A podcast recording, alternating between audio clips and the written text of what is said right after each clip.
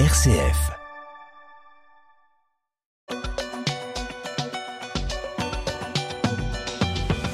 Une nouvelle tentative d'abrogation du recul de l'âge de départ à la retraite cette semaine. Et oui, Melchior, cette fois, elle venait du groupe parlementaire Liberté, indépendant Outre-mer et Territoire. La commission des affaires sociales de l'Assemblée nationale a examiné la proposition de loi du groupe Lyot mercredi sa mesure phare, l'abrogation donc du recul de l'âge légal de départ à la retraite à 64 ans. Mais le texte a été voté sans cette disposition. Il est donc vidé de sa substance. Il doit être euh, désormais examiné en séance publique à l'Assemblée nationale le 8 juin pour réintroduire l'abrogation du recul de l'âge légal à 64 ans. L'opposition va devoir déposer des amendements. La présidente de l'Assemblée, Yael Braun-Pivet, peut euh, les déclarer irrecevables au titre de l'article 40 de la Constitution. C'était un peu le dernier espoir contre, contre cette réforme des retraites, Guillaume Goubert. Oh, le dernier espoir, je ne sais pas. D'ailleurs, euh, l'affaire n'est pas terminée. Euh, ce que je constate surtout, c'est que on, on, nous devenons tous collectivement des experts en droit constitutionnel. On découvre des, des, articles de la Constitution dont on ne connaissait pas ou on avait oublié l'existence, même quand on avait fait des, des études de sciences politiques. Voilà. Donc, euh, je pense qu'il y aura encore des péripéties parce que le, comment dire, à la fois la, la, Constitution et le règlement des assemblées permet toutes sortes de toutes sortes d'initiatives. Donc, euh, attendons de voir euh, le 8 juin. Et non, je pense que effectivement la guérilla parlementaire peut encore continuer un peu. C'était un peu l'imbroglio euh, mercredi à l'Assemblée nationale. On n'y a pas compris grand-chose. D'ailleurs, j'ai essayé de faire un lancement euh, assez clair, assez concis, avec des éléments pour qu'on ait de comprendre ce qui s'est passé. Est-ce que c'était une mauvaise idée de la part du groupe Lyot de relancer la machine comme ça? Euh, le, la question, euh, c'est que euh, le, le, le, point de, du, du, groupe Lyot, c'est de dire il n'y a pas eu de vote à l'Assemblée nationale sur l'élèvement de 62 à 64 ans de l'âge de départ à la retraite, donc faisons en sorte qu'il y ait un vote. C'est pas illégitime. Euh, le, ce qui est amusant, c'est que certains qui à l'époque ont fait en sorte qu'il n'y ait pas de vote, je pense en l'occurrence au groupe euh, France Insoumise, en, en, poussant des amendements à n'en plus finir, ce qui a, ce qui a épuisé le, le temps de débat, euh, aujourd'hui disent qu'il faut absolument voter.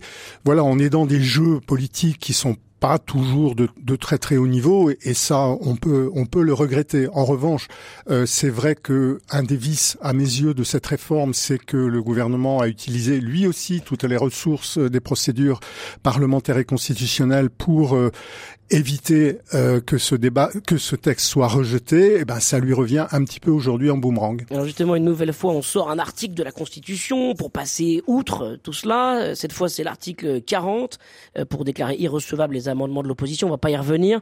Est-ce que c'est, c'est, vous comprenez, Antoine Marisoire, que ces outils constitutionnels exaspèrent à la fois euh, les parlementaires, mais le grand public qui, soyons honnêtes, n'y comprend pas grand-chose. Mmh.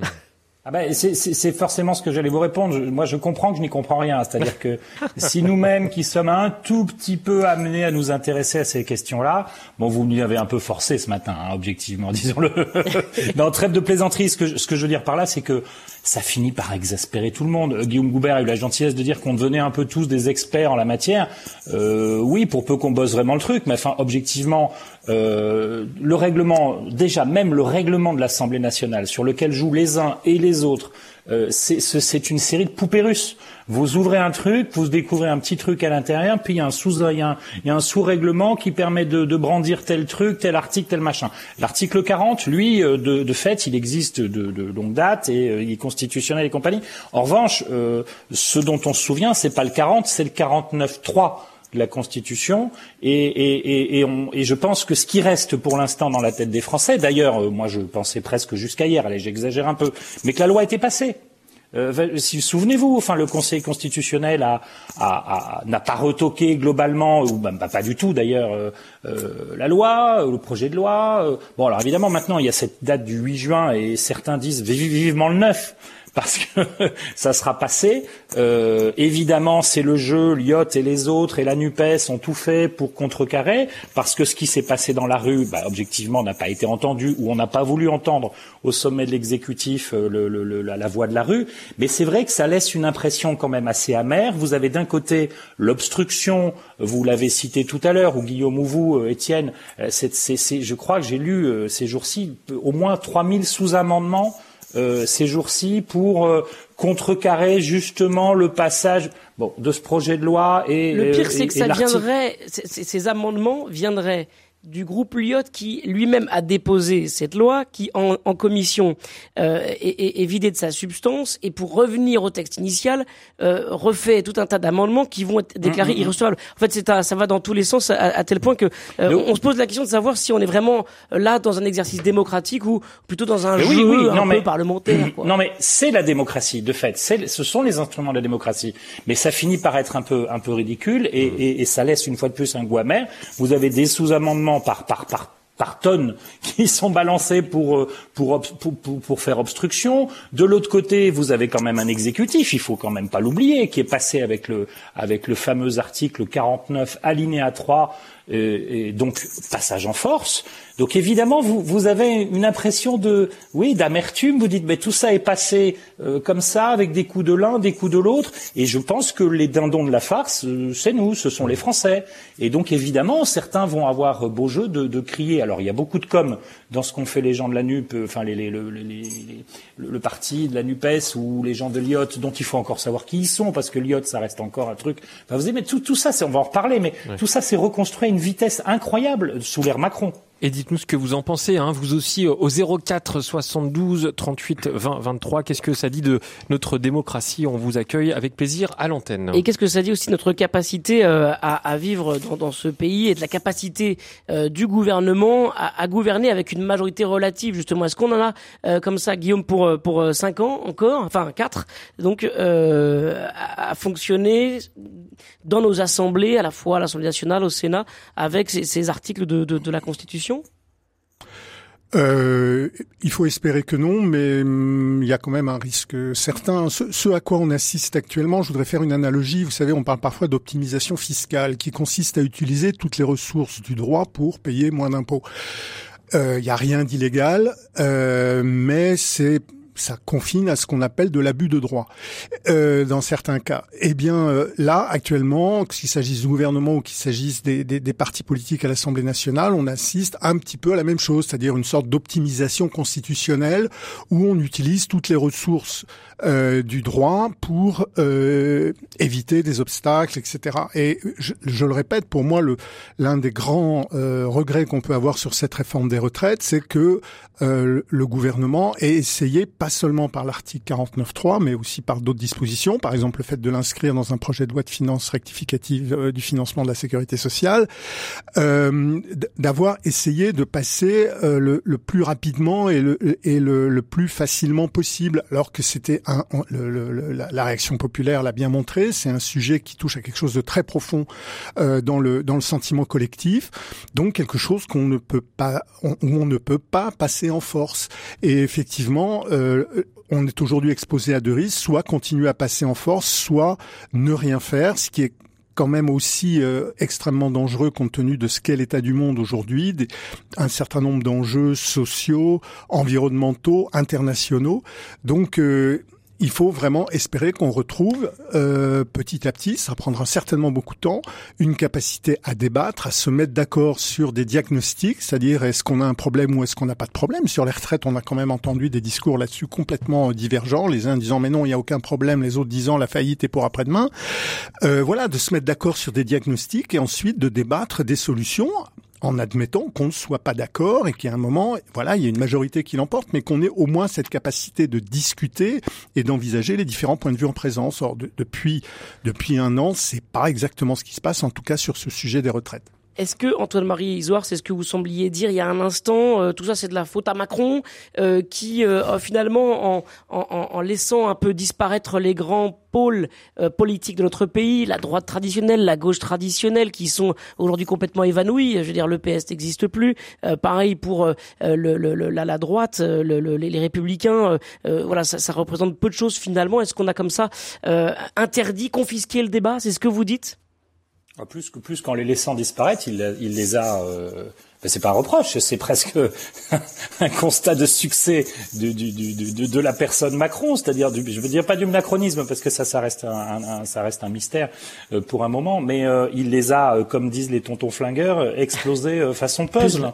C'est-à-dire que, c'est-à-dire qu'il y a, y a plus, il y a plus. Alors d'ailleurs, il y a le seul, enfin, on en reparlera peut-être, mais le seul opposant éventuellement, c'est le RN. Euh, ben si, on en reparlera puisque vous nous l'avez annoncé. Mais euh, de fait, euh, euh, c'est le RN et d'ailleurs c'est pour ça qu'il y a une vraie tension sur le comment il faut lutter aussi contre le RN. Et puis non, juste un mot pour dire que ce qui, pour pour compléter la réponse de Guillaume Goubert et, et votre question, qu'est-ce qui va rester dans les quatre ans qui viennent? Il va rester quand même, je pense. Euh, que euh, le, mandat, les quatre ans a, a, terminé quand même, c'est pas rien, du, deuxième mandat d'Emmanuel Macron, il va, il va porter avec lui, à mon avis, comme un poids, entre guillemets, comme un poids lourd, le, ce passage en force de la réforme des retraites dont, dont on disait à l'instant qu'effectivement c'est un sujet extrêmement important, vital par définition. Euh, je, fais une parenthèse euh, très famille chrétienne ou très RCF ou très ce que vous voulez ou la croix. Euh, personne ne lui reprochera probablement euh, le passage en force sur la fin de vie s'il a lieu dans les mois qui viennent, parce que ça ne touchera malheureusement qu'une petite partie de la population qui sera étonnée, surprise, déçue, effarée de la façon dont on, dont, dont on, dont on, dont on gouverne sur ces question sociale et sociétale. En revanche, la question euh, de, du, euh, de la retraite, évidemment, parle à tout le monde. Il n'y a qu'à voir combien il y a eu de, gens dans la rue. Euh, mais et, et, puis et puis Emmanuel Macron va, va devoir. Il faut aussi ne pas oublier, pour terminer là-dessus, que Emmanuel Macron fait son logiquement, sauf grande surprise de changement constitutionnel, enfin voilà, pas trop l'habitude de la maison, mais on, est en train de faire son dernier mandat, et donc des deux côtés, euh, il y a même les héritiers de Marine Le Pen qui, s'interrogent sur l'avenir, donc des deux côtés et dans tous les partis, on se demande qui va être là au, au premier tour dans, dans, dans quatre ans. Alors, juste pour finir sur ce sujet, Guillaume Goubert, est-ce qu'il n'est pas le temps de, de, de, passer à autre chose justement? Est-ce qu'il faut, euh, voilà, l'admettre Le, le, sujet des, des retraites, euh, voilà, a, a été euh, est passé, euh, voilà. cette semaine sur notre antenne, Jacques Attali disait que cette loi était était peu de choses finalement et qu'il aurait été préférable de mettre toute cette énergie, cette énergie humaine, cette énergie parlementaire, l'énergie aussi des citoyens dans la rue, sur des, des, lois plus plus essentielles comme sur l'éducation ou la santé. C'est un coup, c'est un coup raté finalement. Oui, je pense que c'est effectivement dommage d'avoir dépensé autant de temps, autant d'énergie, autant d'encre, pour parler de notre métier, euh, de temps d'antenne sur un sujet qui n'est qui n'est finalement pas le pas le plus important de ce que nous ayons à affronter aujourd'hui. Effectivement, euh, la question de l'éducation paraît extrêmement, euh, extrêmement mériter des investissements et des débats euh, très profonds. Euh, il, il, en est d'autres autour de la question de l'environnement, notamment. Voilà. Et en même temps, je, je, je le répète, il faut aussi accepter que pour l'opinion, pour euh, la population, euh, cette question des retraites soit une question extrêmement sensible et extrêmement euh, émotive, et faire comme si c'était juste, comment dire, un déni de réalité, pour reprendre une expression chère au président de la République, me, me, me paraît pas une bonne manière de gouverner.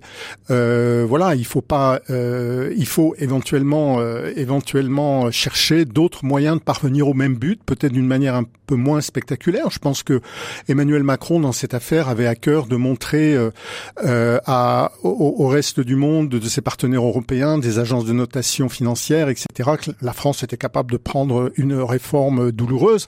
Ça m'a rappelé un, un précédent euh, qui était celui du lundi de Pentecôte de Jean-Pierre Raffarin, où il, il, y avait un peu la même idée, c'est-à-dire on supprime un jour férié pour montrer que que on est on est volontariste et qu'on a du courage politique. solidarité. Et finalement, on est parvenu au même résultat financier par un autre moyen. Donc euh, pourquoi est-ce qu'on n'a pas réussi sur les retraites à trouver un compromis intelligent? Euh, Je pense que Emmanuel Macron a une part de responsabilité importante, mais il est évidemment pas le seul. Hmm.